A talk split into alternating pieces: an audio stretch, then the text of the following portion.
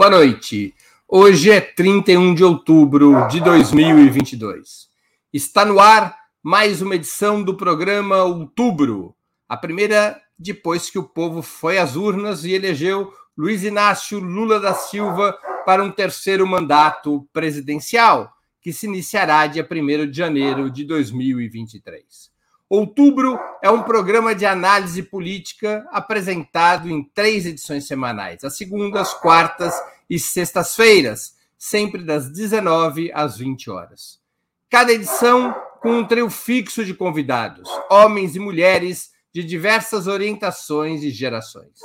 Hoje teremos a participação de Maria Caramês Carlotto, professora de Sociologia e Relações Internacionais na Universidade Federal do ABC.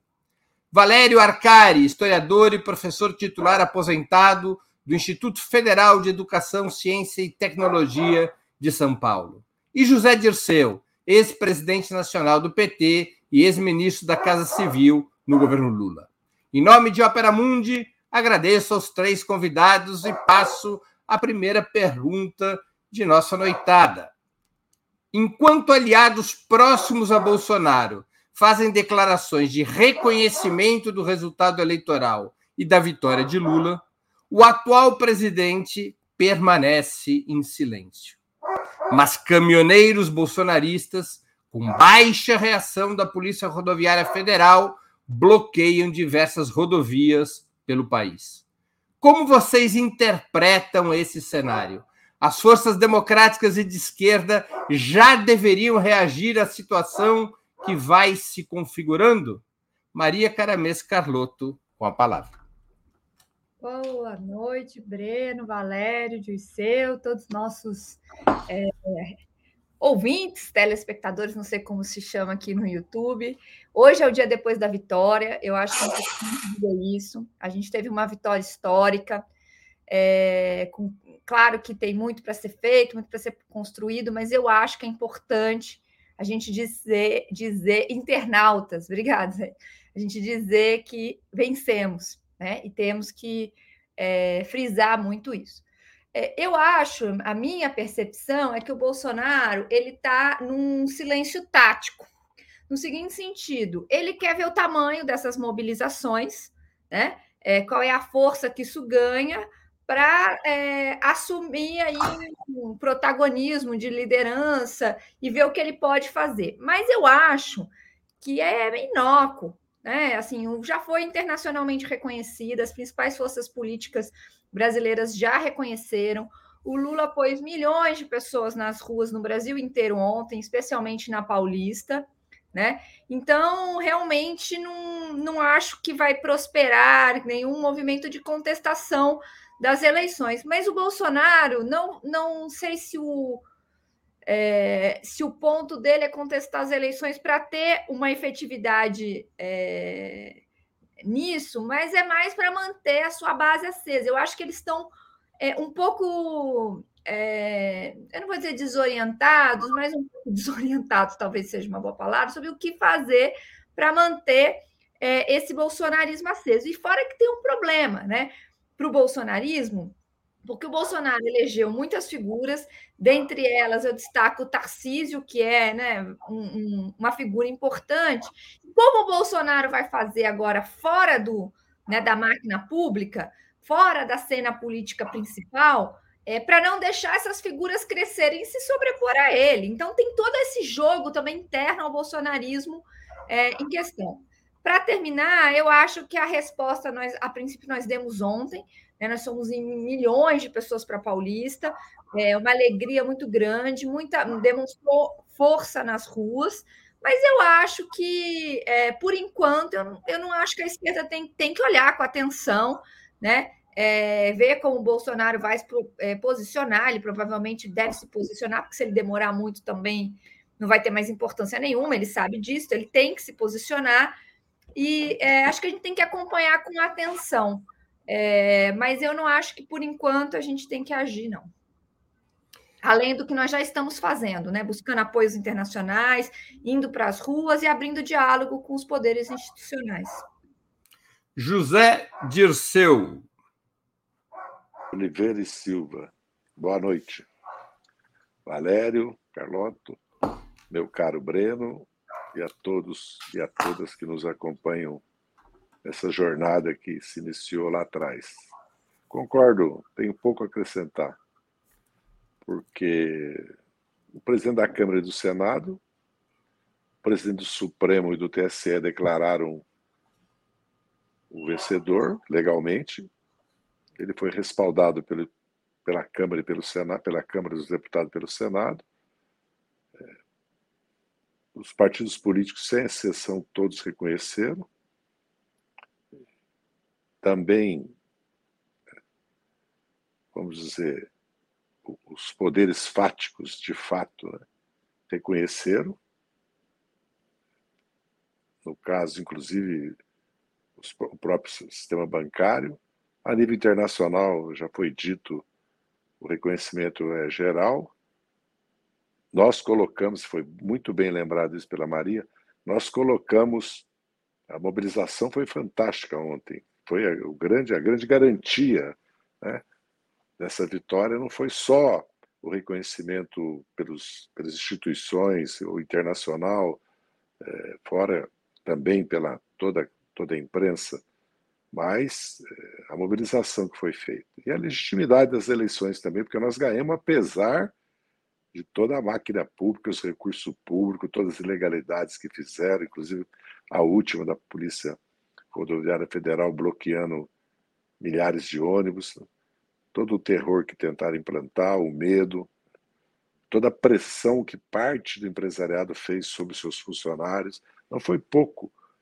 É, o que aconteceu nos últimos meses, em qualquer outro país, qualquer outra circunstância, a chapa teria sido impugnada. Então é uma vitória que, tá, apesar da pouca diferença, está muito consolidada. O Bolsonaro é mais provável que esteja fazendo isso mesmo, né? testando para ver que, o, o, nível de apoio que ele tem. Certo? Mas acho improvável que os partidos políticos que o apoiam, o PL, PP, PR, porque os governadores foram eleitos no segundo turno, e no primeiro a Câmara e o Senado, e os outros é, 15 governadores. Né? Então, não, não vejo nenhum futuro nisso. Quem tem que tomar medidas é ele, que é o chefe do executivo, ou os governadores. Ou, se provocado, o Poder Judiciário. Aí é uma questão de que é preciso as direções dos partidos políticos, as lideranças na Câmara e no Senado, fazendo consultas é, tomar uma decisão. Vamos ver amanhã, porque o problema desse tipo de bloqueio de estrada é o abastecimento é, do supermercado, das farmácias. Nós já conhecemos isso, né? De proteínas, né? De, de coisas que são essenciais, né? Leite, carne, remédio. É, conforme o tempo que dure e amplitude, começa a haver desabastecimento. Então é preciso, como isso é totalmente ilegal, certo? É, não, não, é, não, é não é crível e nem é aceitável é, que não se tome nenhuma medida para que as estradas sejam des... Des... Des... ai meu Deus do céu desimpedidas, né? Porque é, é francamente ilegal o que está sendo feito. Mas não vejo que tenha sucesso, não. Valério Arcari com a palavra. Bom, é, eu creio que o, o silêncio do Bolsonaro é, não é o exercício de um direito político, Breno.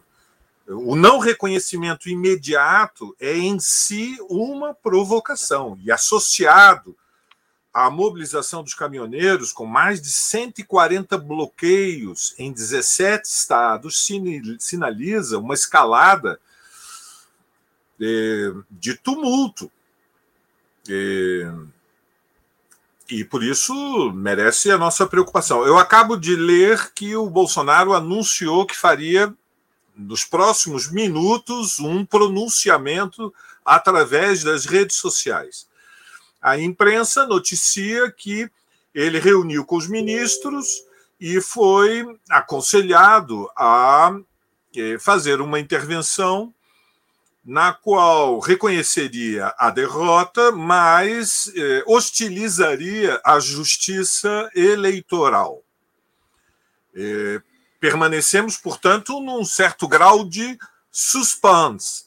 Não é uma surpresa.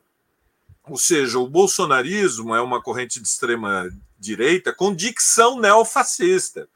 E, portanto, é previsível que nós teremos, eh, com a permanência do Bolsonaro no governo, no Palácio do Planalto, durante dois meses, uma eh, tensão política no ar. Não há transição eh, tranquila. Não há nenhuma perspectiva de que o governo Bolsonaro aceite sem reação o resultado eleitoral, porque ele tem que responder às, eh, à necessidade de alimentar um movimento político que foi eh, insuflado para um confronto. E dadas as condições de uma vitória que foi gigante do ponto de vista política e social, mas estreita, eu creio que é previsível que nós eh, teremos provocações de Bolsonaro nos próximos dias. Agora, no fundamental, não há uma relação neste uma relação social e política de forças neste momento que dê sustentação a um movimento político de desobediência civil eh, iniciado, evidentemente, por estas é, por estes bloqueios dos caminhoneiros, que encontre eco nas grandes cidades, a menos que, a menos que a impotência cúmplice da Polícia Rodoviária Federal até o momento, não sei se viram os vídeos, mas a Polícia Rodoviária Federal está declarando, os seus agentes, pelo menos, que a sua orientação é preservar o direito de manifestação. E, portanto, é incontornável que os tribunais superiores deem ordens imediatas à direção da Polícia Rodoviária Federal para desbloquear as estradas do Brasil, muito antes de que este é, do que esta insurgência é, ameace o abastecimento das grandes cidades e, evidentemente, essa é a aposta do bolsonarismo, que a faísca dos caminhoneiros possa é, fermentar é, condições para mobilizações de rua que coloquem em movimento setores mais exaltados do bolsonarismo. Portanto, eu diria que é, é necessário é, grande vigilância e disposição de é, responder à altura à provocação do bolsonarismo. Mas aguardemos qual é a sua, enfim, qual é o seu pronunciamento, que até agora não conhecemos. Breno. Vamos a uma segunda pergunta. As eleições do último domingo apresentaram recortes territoriais bastante nítidos. Lula venceu com uma avassaladora maioria no Nordeste. 69,34 contra 30,65% de Bolsonaro. Mas perdeu em todas as demais regiões. No Norte, por muito pouco. Bolsonaro teve 51,03 Lula 48,97%. No Centro-Oeste, a diferença foi importante, ainda que o eleitorado do Centro-Oeste seja relativamente pequeno, apenas 7% do eleitorado nacional.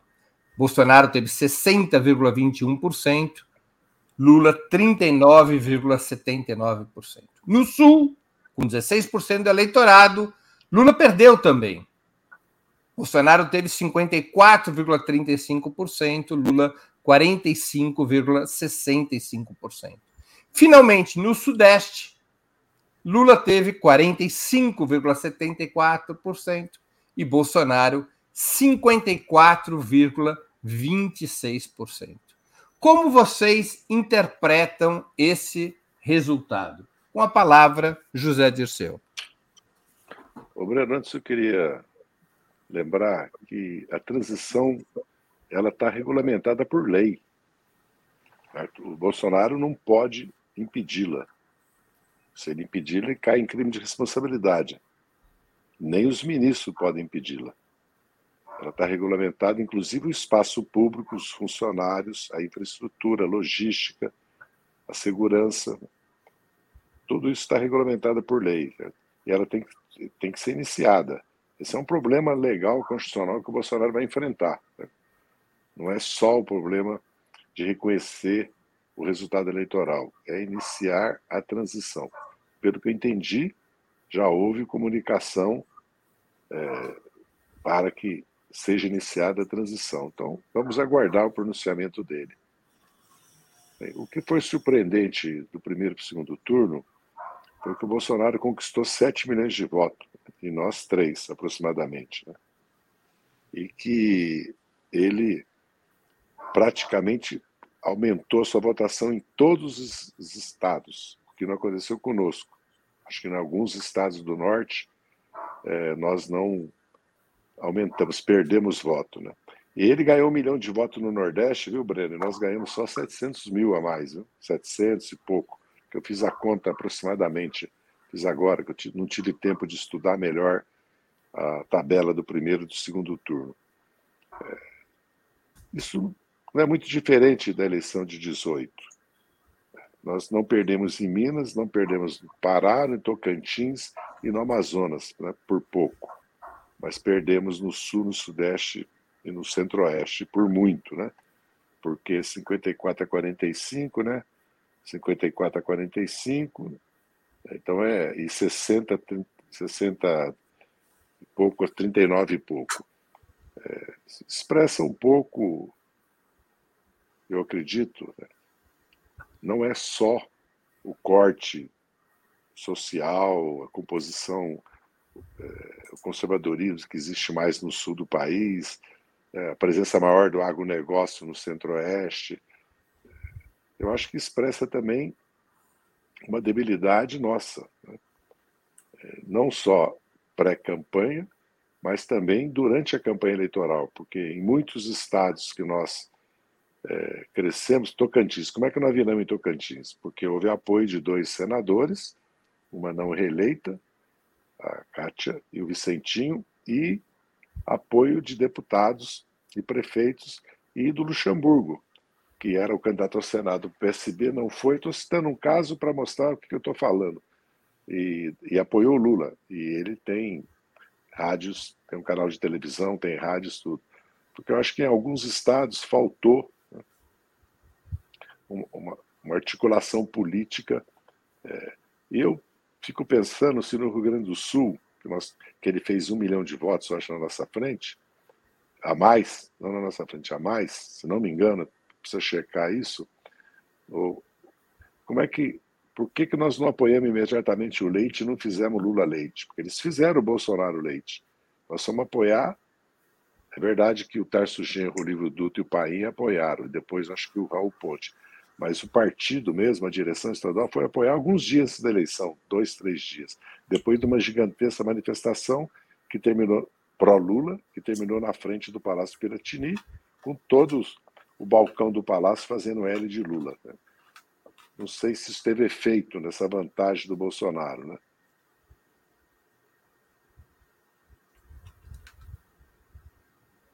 Acho que José do Céu caiu. Bom, eu já também caiu, tinha acabado o tempo mas, dele. Mas... Ah, concluiu, Zé. Não, já concluí, porque o resultado em São Paulo, é, acho que é melhor discutir no outro momento, certo? Que foi muito grande, pesou muito, né?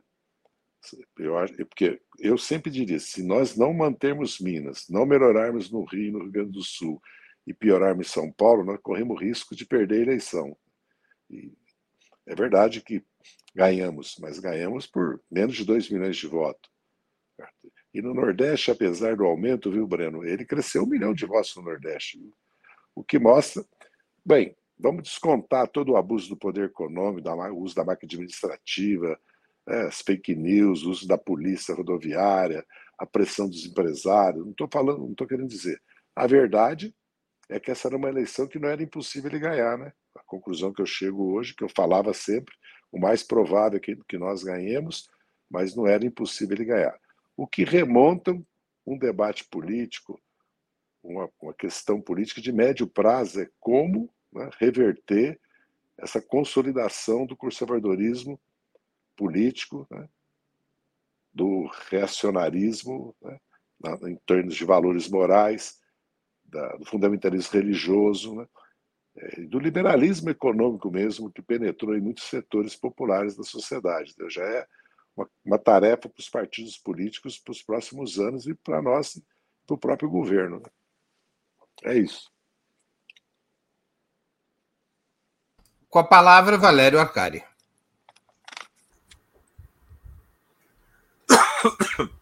Bom, a eleição foi muito apertada, foi dificílima e expressou o contexto da, da situação política ao longo dos últimos seis anos, ainda que com uma inflexão, eu diria, um, uma conjuntura de transição em, depois do impacto da pandemia com o crescimento do desgaste do governo, mas uma relação social e política de forças desfavorável. E houve uma inflexão a partir da pandemia, houve divisão na classe dominante, embora a massa da burguesia tenha permanecido com o bolsonarismo, o que se confirmou durante o processo eleitoral houve um deslocamento do que nós podemos chamar uma fração mais concentrada do PIB em São Paulo e no Rio de Janeiro, que tentou uma estratégia política eh, com a construção de uma candidatura de terceira via que naufragou. Uma eleição, portanto, muito difícil. A subestimação do bolsonarismo, na minha opinião, foi o erro mais grave da esquerda ao longo de todos estes últimos anos. Estivemos seriamente diante do perigo do que eu tentei metaforicamente, é, definir como o perigo de um inverno siberiano, ou seja, o perigo de uma derrota histórica. Mas é nesse contexto que a vitória foi gigante. É, por razões que nós todos conhecemos, o bolsonarismo abusou do poder ao liberar duas dezenas de bilhões de reais na véspera das eleições, estimulou o assédio patronal numa escala que nós não tínhamos visto eh, manipulou as redes sociais com campanhas absurdas, frenéticas, sobre eh, a legalização do aborto, de drogas, a implantação dos banheiros unissex nas escolas públicas, envenenou os evangélicos com uma cruzada imaginária eh, em defesa de religiosos diante de uma suposta perseguição de igrejas, enfim, houve um pouco de tudo nesse processo, mas a verdade é que se confirmou que o Brasil está fraturado. Tivemos uma vitória estreita, heróica, eu diria. É, há uma fratura social e, e, e regional no Brasil. Eu creio que o, a potência do agronegócio não pode ser desconsiderada. Demonstrou-se uma força é, burguesa é, ascendente, ou seja, a relação política de forças dentro da classe dominante, onde sempre há muitas tensões, ela, ela mudou. O agronegócio tem um peso muito maior. Vejam, eu fui comparar com eleições anteriores e me chamou a atenção, é, Zé, Breno, Maria Carlotto, que nós perdemos para o Alckmin no Sul e no Centro-Oeste em 2006, perdemos para o Serra no Sul e no Centro-Oeste em 2010. A, a Dilma perdeu para para o Aécio em 2014, no Sul e no Centro-Oeste, nem vou falar de 2018, onde nós perdemos tudo. Mas, enfim, não é de hoje que no Sul e no Centro-Oeste estão bases sociais é, de uma camada média mais reacionária. E este fenômeno, ele, portanto, tem raízes histórico-políticas que atravessaram muitas situações políticas completamente diferentes ao longo, digamos, de 15 anos. Evidentemente, a audiência do bolsonarismo aumentou quando ele conseguiu dividir a classe trabalhadora. a classe trabalhadora que tem contratos, são, são mais de 30 milhões, que tem salários de 2 a 5 é, salários mínimos, na sua imensa maioria, são 30% da população economicamente ativa, mas também aqueles que ganham entre 5 e 7, ou mesmo entre 7 e 10 salários mínimos. Aí nós tivemos uma divisão e se sentia no chão das fábricas, mas, ao mesmo tempo, há um arrastão das camadas médias, de, como se diz agora, empreendedores, ou seja, são pequenos comércios, pequenas oficinas informais, mas é também o mundo da pequena e da média é, propriedade. Há um arrastão bolsonarista que permitiu vitórias num patamar desta dos números que nós ouvimos agora há pouco no centro-oeste e no sul do país. É, ainda que muito difícil, estreita, entretanto, a vitória é gigante. Por quê? Porque Bolsonaro é o primeiro presidente que não consegue sua reeleição no Brasil e é o e ele é o líder de um movimento extremista com dicção neofascista que tem força social de choque e o demonstrou por mais de uma vez, especialmente no 7 de setembro de 2021 e deste ano.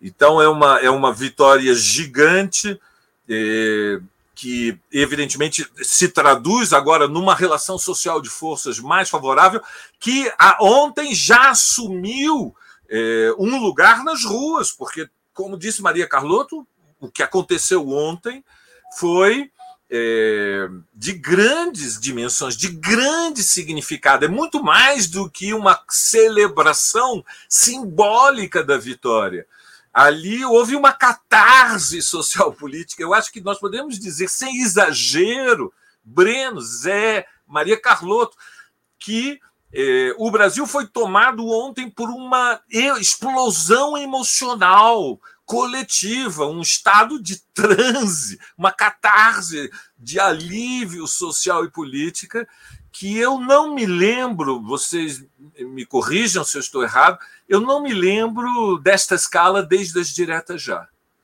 E, portanto, hoje é um dia em que nós podemos, com orgulho, levantar a cabeça e dizer: vencemos, vencemos, derrotamos os fascistas. Breno.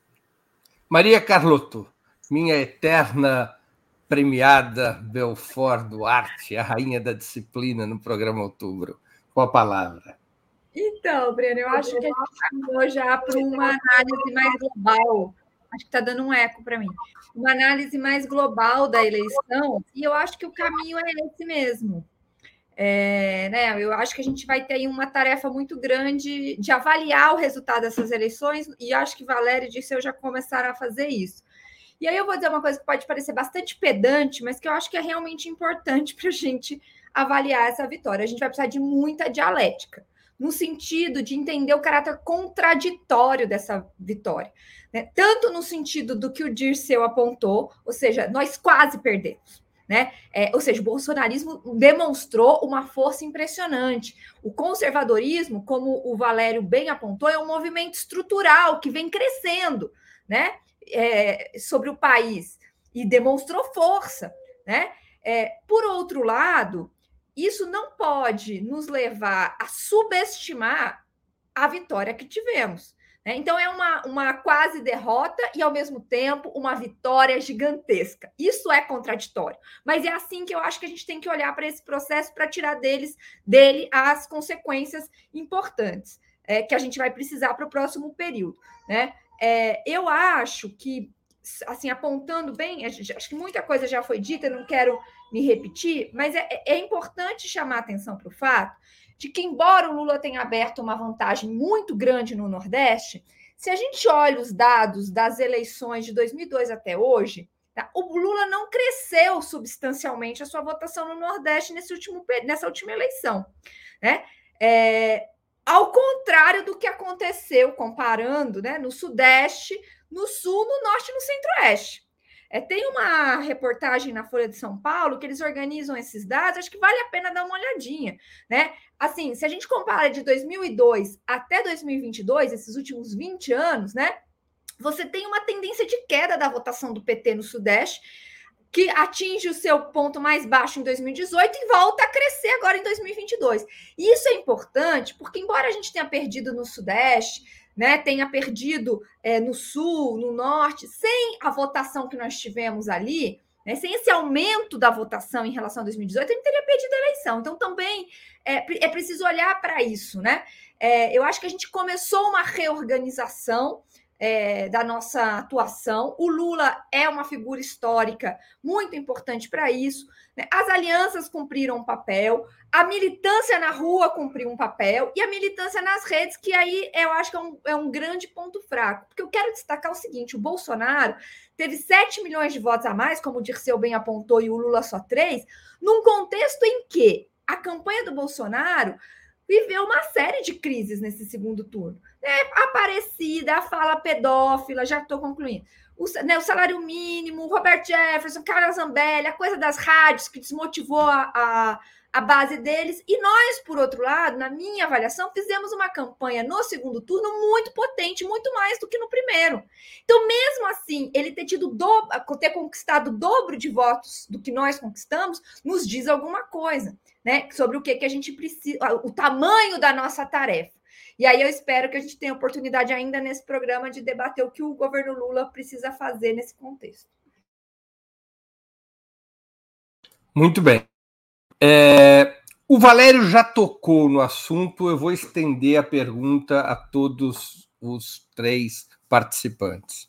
Seria possível interpretar, embora várias sejam as razões é, que caberia é, apontar, seria possível é, registrar que o principal motivo pelo qual tivemos esse desenho territorial, com Lula ganhando no Norte e Nordeste, mas perdendo, e perdendo principalmente no Sul e no Sudeste, seria possível apontar que o problema está em que a extrema-direita conseguiu conquistar ao longo do tempo, e não só agora, maioria no que a estatística social, chama de camadas médias, aqueles que ganham entre 2 e 5, entre 2 e 10 salários mínimos, uh, e que, na prática, reúne os estratos superiores da classe trabalhadora, especialmente no Sul e no Sudeste, os trabalhadores industriais ganham mais do que dois salários mínimos,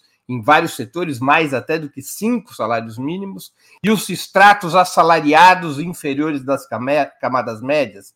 Ironicamente, exatamente os mesmos setores sociais sobre os quais o PT nasceu e se consolidou.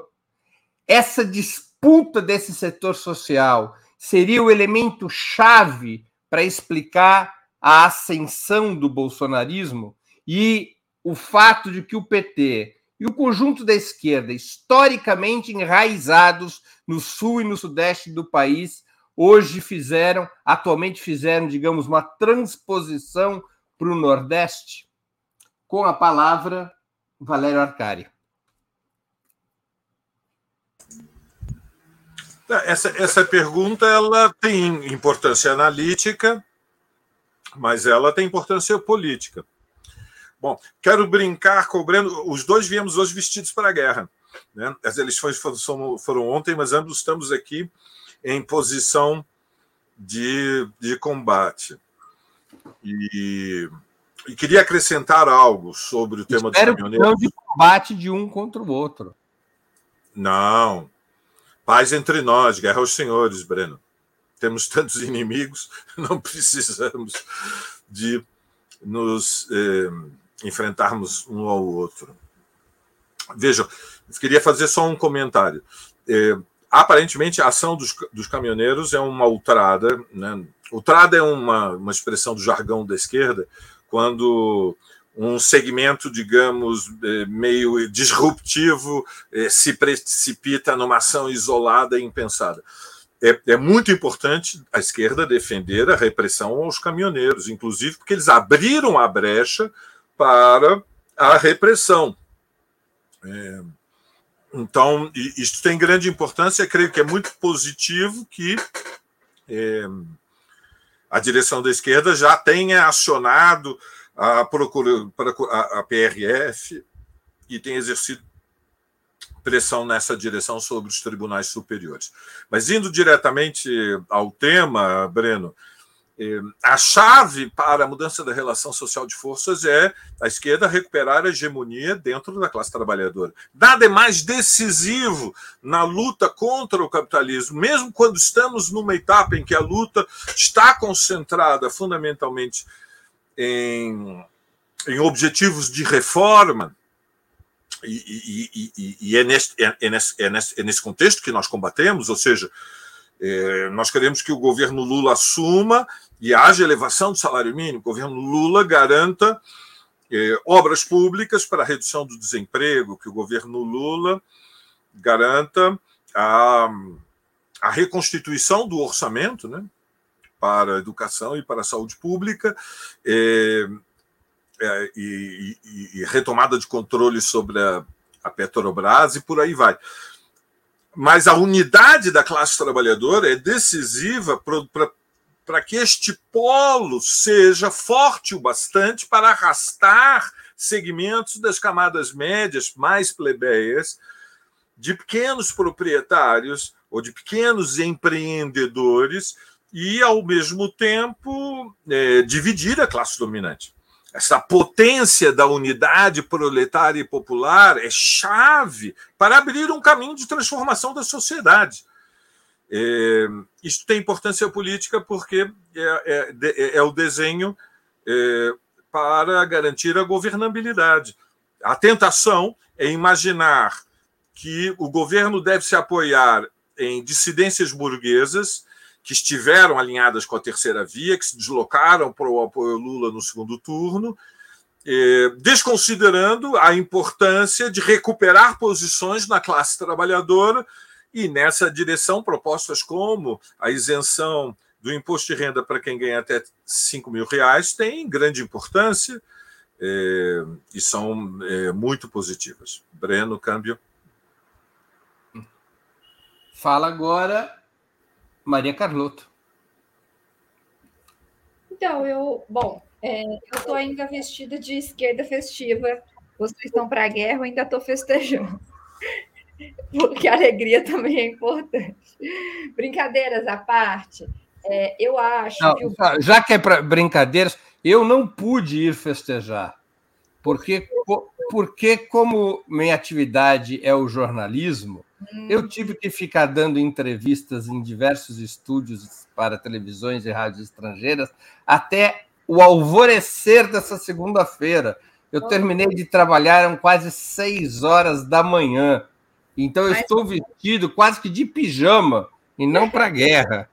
Maria mas Carlota. Foi por acaso, mas foi por uma boa Mas voltando, assim, eu acho é, que essa questão das camadas médias, eu, o, o Valério colocou bem, ela, na verdade, diz respeito a um setor das classes trabalhadoras brasileiras, é, dos setores superiores, que vivem uma crise é, que, é, cuja resposta eles encontram, a meu ver, equivocadamente, nessa, nessa linha bolsonarista. Que crise é essa? É a crise de um processo de desindustrialização, né, de aumento, de reprimarização da economia brasileira, que a gente precisa analisar se a gente quiser colocar o que está acontecendo num quadro estrutural. Né? Então, assim, você tem uma crise internacional, né? uma pressão por uma reorganização da divisão internacional do trabalho, que, na verdade, arremete ao neoliberalismo que o governo Lula e Dilma tentaram enfrentar com algum sucesso, né? É, mas também com muitos fracassos, e que agora se repõe. Né? Então, eu acho que tem que analisar é, o que está acontecendo na chave desses embates internacionais. Por que, que eu estou dizendo isso? Porque, por exemplo, em São Paulo, para mim era muito claro que o, e, foi muito claro que o, o, o Fernando Haddad, embora tenha eu acho que a campanha dele cometeu alguns erros, né? É, mas isso não vem ao caso. O ponto é havia uma diferença explícita na coligação de forças que apoiavam Tarcísio que era o agronegócio, o interior do Estado, e o setor, né, a, coalizão que apoiava o Fernando Haddad, que era dos centros urbanos, né, que, e, e, o discurso dele traduzia essa questão da reindustrialização. Então, eu acho que a gente tinha que levantar essa bola com muita é, ênfase para começar a enfrentar esse problema. Eu acho que a questão da, é, da redução, da, da isenção do imposto de renda é importante, mas isso não vai resolver o problema, né? O que vai resolver o problema é uma, uma transição da matriz produtiva brasileira. Isso está muito claro dentro do programa e isso ser assumido politicamente.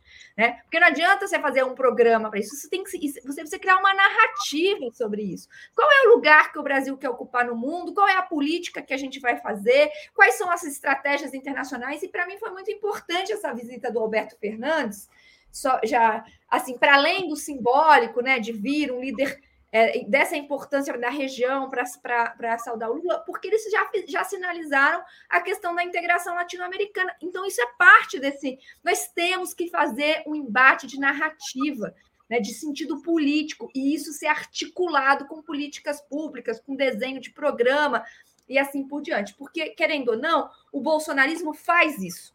Né? Só que o que ele oferece para essas classes é mais crise. Né? Mas, é uma, mas a narrativa é tão bem construída que eles se prendem nesse, nesse amálgama retrógrado. Muito bem. Agora, com a palavra, José Dirceu. Cadê o José Dirceu que está aqui? Pronto. José Dirceu com a palavra. Tem que abrir o microfone, Zé. Nós estamos discutindo o quê? As classes médias? A pergunta, em síntese, que eu fiz é se o fortalecimento do Bolsonaro, de um lado, e do outro hum. lado, o fato do PT é, ter perdido nas regiões mais desenvolvidas, especialmente no Sul e no Sudeste, reflete a perda de influência que as pesquisas apontam, a perda de influência do PT nos setores entre 2 e 10 salários mínimos, entre 2 e 5, mais notadamente, chamados de setores médios do ponto de vista das pesquisas eleitorais, mas que expressam os setores, os estratos superiores da classe trabalhadora, os estratos assalariados das camadas médias e novos grupos sociais. Se, se portanto, este cenário tem a ver com a perda de influência junto a essas camadas médias. Hum, muito complicado essa hora da noite, depois de uma ressaca que nós estamos.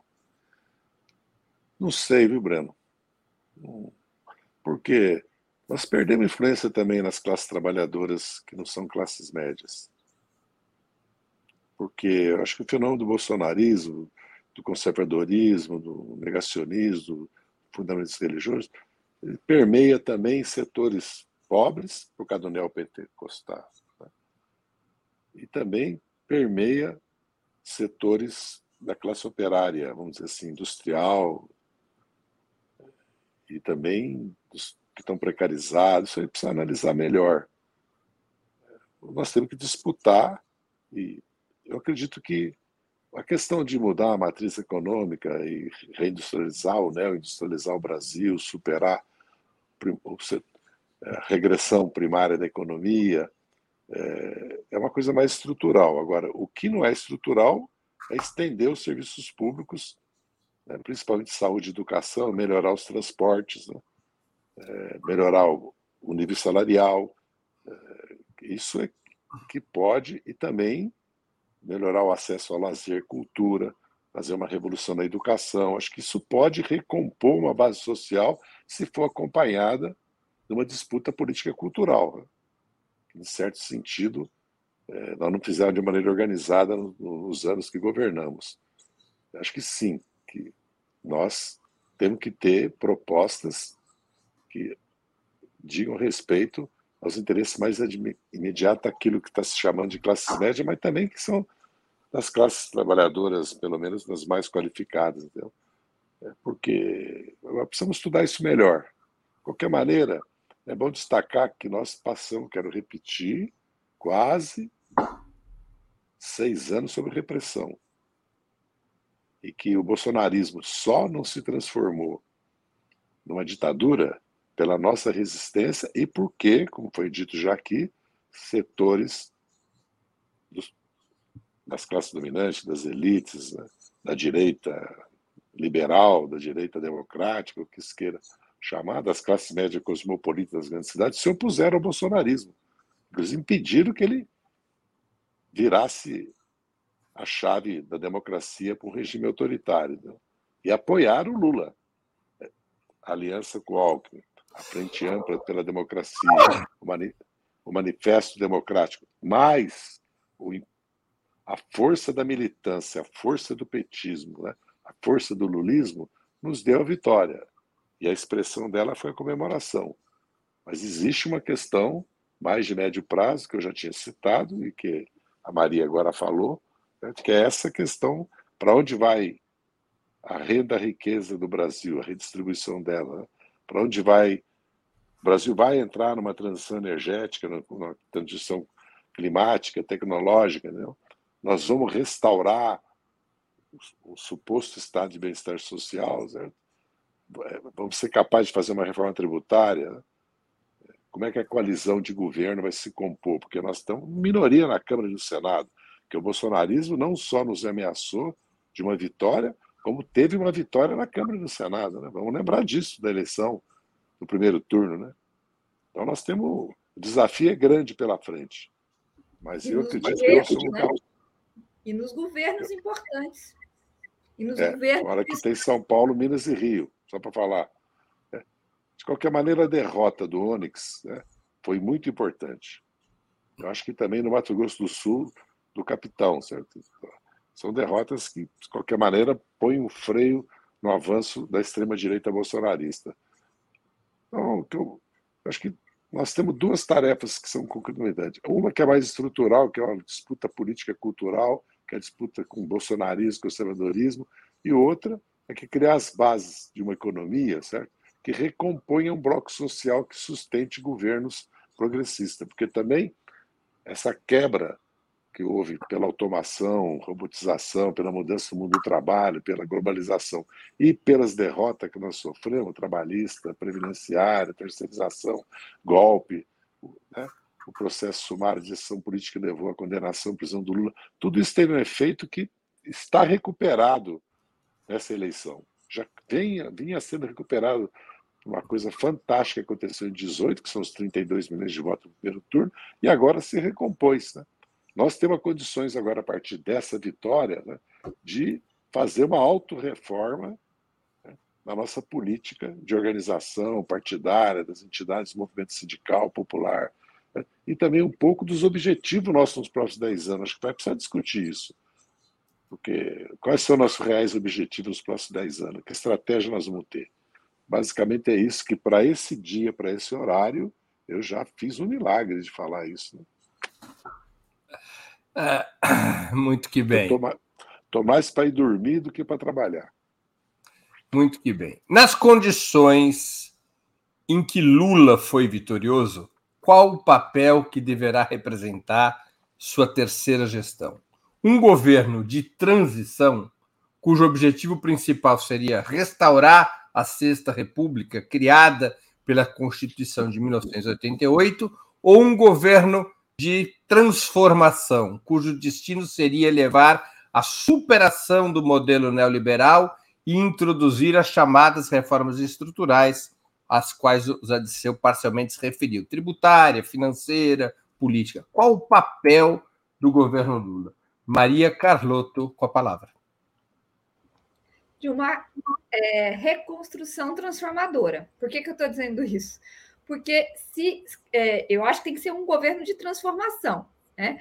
É, mas sem é, reconstruir minimamente o tecido é, social, é, a, arranjos institucionais, isso não vai ser possível. Se ele ficar só numa é, re, reconstrução, ou seja, olhando pelo retrovisor, idealizando o que nós tínhamos, né? É, inclusive o próprio governo, os acordos de 88, ou seja, se a gente fizer um governo olhando para trás, a gente vai ser derrotado ali na frente. Agora, a gente precisa reconstruir o que tem, porque nós vamos pegar um país devastado. Então é óbvio que tem que ter um mínimo de reconstrução, mas é uma reconstrução olhando para frente, para o futuro. O que, que nós queremos, qual é o lugar que a gente quer ocupar no mundo. Né? Eu acho que o Dirceu resumiu muito bem. Qual é o nosso plano para daqui a 10 anos, aonde a gente quer que o Brasil esteja daqui a 10, 20, 30 anos, e o que, que a gente vai fazer neste governo para isso. Então, eu acho que tem que ser uma, uma. Ele tem que apontar para uma transformação do país. É isso que as, as massas que se mobilizaram pelo Lula esperam. Né? É isso que ele precisa fazer para garantir a vitória daqui a quatro, porque senão o bolsonarismo volta. Isso tem acontecido no mundo todo. Né? Assim, a extrema-direita é derrotada, sempre por muito pouco, continua uma força viva, e se não existe um processo de transformação né, que mude a vida das pessoas, que reorganize a disputa ideológica, a, a gente ali na frente, eles voltam ali na frente com ainda mais força.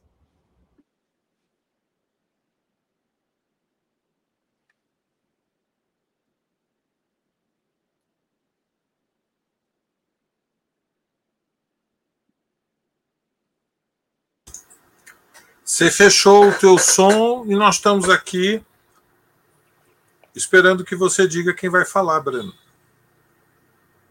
O erro foi meu, perdão. Zé Disseu com a palavra. Esse erro, em tempos atrás, hein, Valério?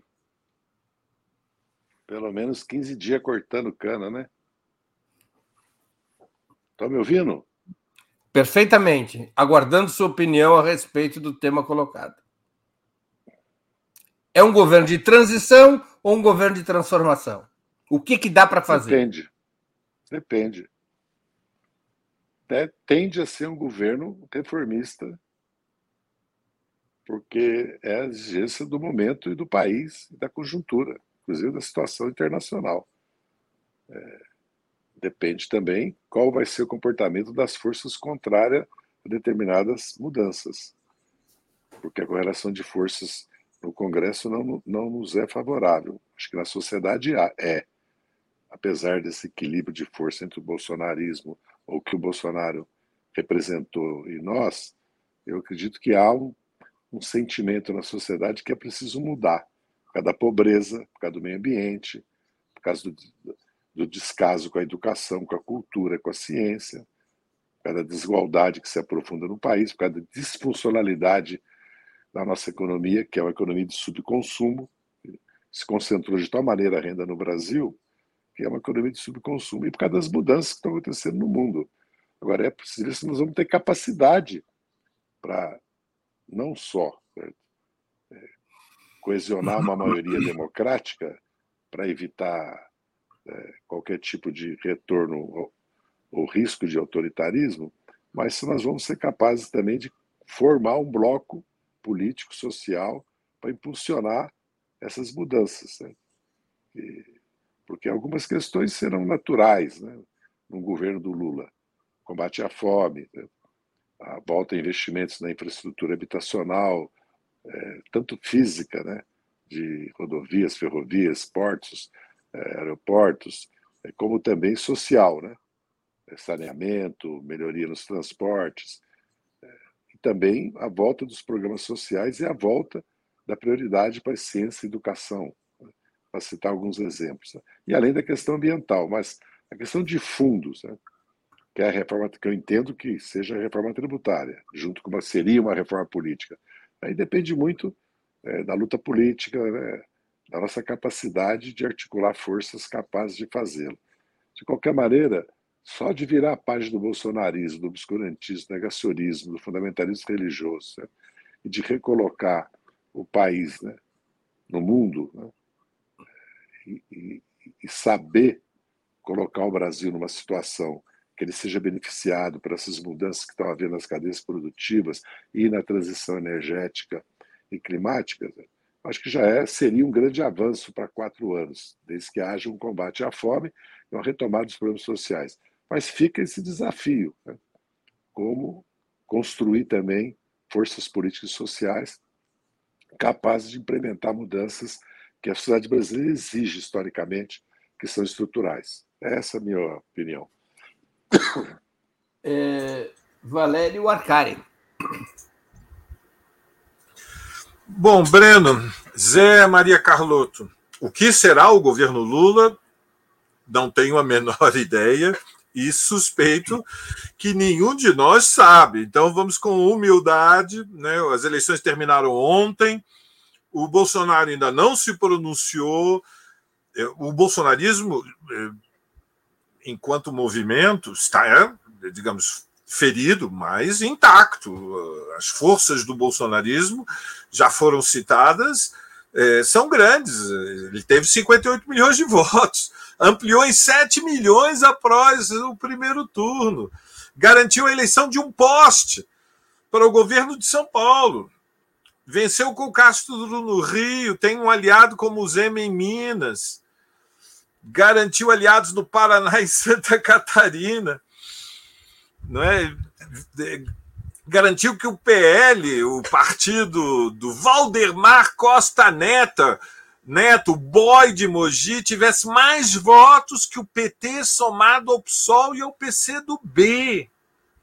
Isso sem falar daquela esdrúxula delegação que ele mandou para o Senado, né, com o astronauta Damares. Então, o bolsonarismo eh, não é uma, uma página virada da nossa história repito, não sei o que será o governo Lula, mas digo que, do ponto de vista da estratégia, antes de nós pensarmos em transição energética, modelo de reindustrialização, é, ciência e tecnologia, inteligência artificial, instalação de fábricas de semicondutores, tudo isso é música, fico muito entusiasmado. Também gosto da ideia de ter um centro de produção cinematográfica, TV pública nós temos imaginação, mas vamos falar, digamos, eh, com um pouco o pé no chão. A primeira tarefa do governo é definir qual é a sua estratégia de sustentação. Ou seja, não tenho nenhuma dúvida que, se houver oportunidade, o bolsonarismo vai construir um movimento social para que o destino do governo Lula seja o mesmo do que a Dilma teve em 2016. Só para nós entendermos aqui o tamanho do desafio. A economia capitalista mundial entra em contração no próximo ano. Todos os bancos centrais mais importantes já levaram as taxas de juros.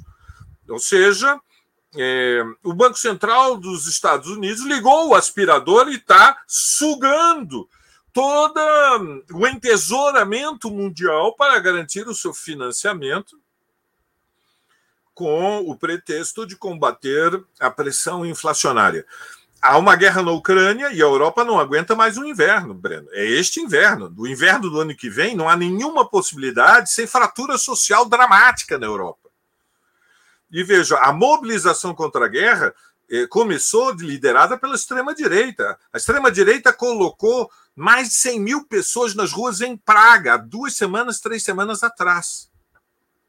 Então, é nesse contexto internacional que o governo Lula tem o desafio de não repetir a estratégia de se apoiar unicamente na articulação pelo alto, pela superestrutura, pelo palácio, com frações dissidentes da burguesia. Acho ótimo conversar com a União Brasil.